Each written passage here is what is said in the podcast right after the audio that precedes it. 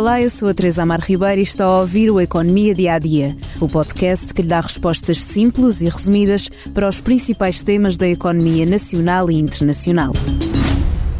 De um lado, quem defende que ter mais um dia de descanso aumenta a produtividade e a motivação dos trabalhadores. Do outro, quem quer manter os já habituais cinco dias de trabalho e dois de descanso. O governo decidiu tirar as teimas, colocando em prática um projeto piloto.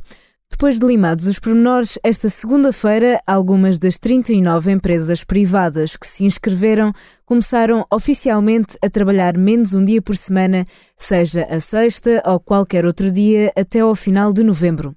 Ao todo, vão ser mil trabalhadores nacionais a experimentar esta semana mais curta. Os projetos piloto, levados a cabo por vários países europeus, têm sido elogiados pelo impacto positivo na produtividade dos trabalhadores e, por consequência, nas próprias empresas. São vários os pontos positivos destacados, para além dos bons resultados empresariais e económicos. Quem já experimentou este novo método de trabalho diz sentir-se mais motivado, consegue conciliar melhor a vida profissional e familiar e sente melhorias na saúde mental e física. As regras são simples. O horário de trabalho é efetivamente reduzido, já que as horas do quinto dia não devem ser distribuídas pelos restantes dias. Quanto ao salário, não pode ser reduzido ao abrigo deste projeto piloto. Mas a experiência arrancou com uma adesão muito diferente do que aquela que foi inicialmente comunicada pelo Ministério do Trabalho.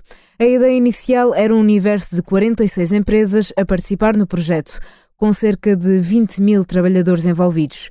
E como já dissemos neste episódio, a realidade fixou-se em 39 empresas e apenas mil trabalhadores. Isto porque pode ser escolhido um grupo de profissionais ou departamentos específicos para a experiência. Ao Expresso, Pedro Gomes, o coordenador do projeto, disse que muito mais importante que o número de empresas é a diversidade de setores. Entre a lista está uma creche, um centro social, um centro de investigação, um banco de células estaminais, o setor social, indústria e comércio.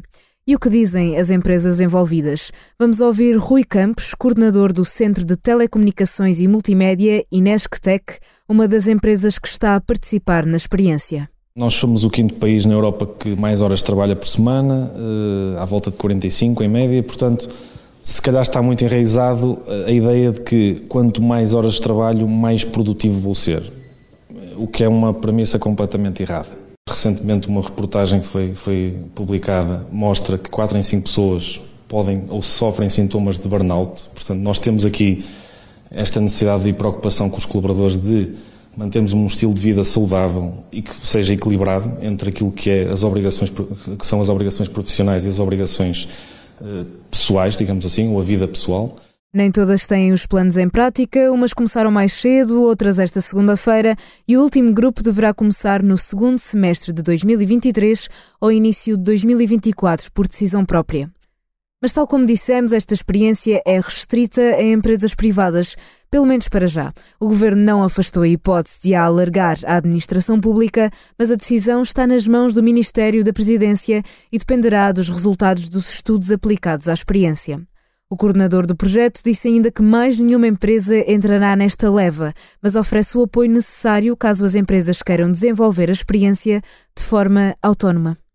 Terminamos assim o Economia Dia a Dia de hoje, mas pode saber mais sobre a semana de quatro dias nos artigos de Cátia Mateus e Sónia Lourenço no site do Expresso.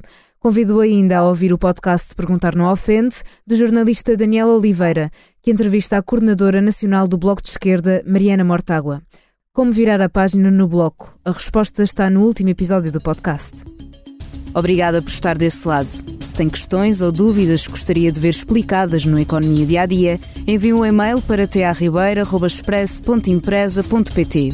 Voltamos amanhã com mais novidades económicas.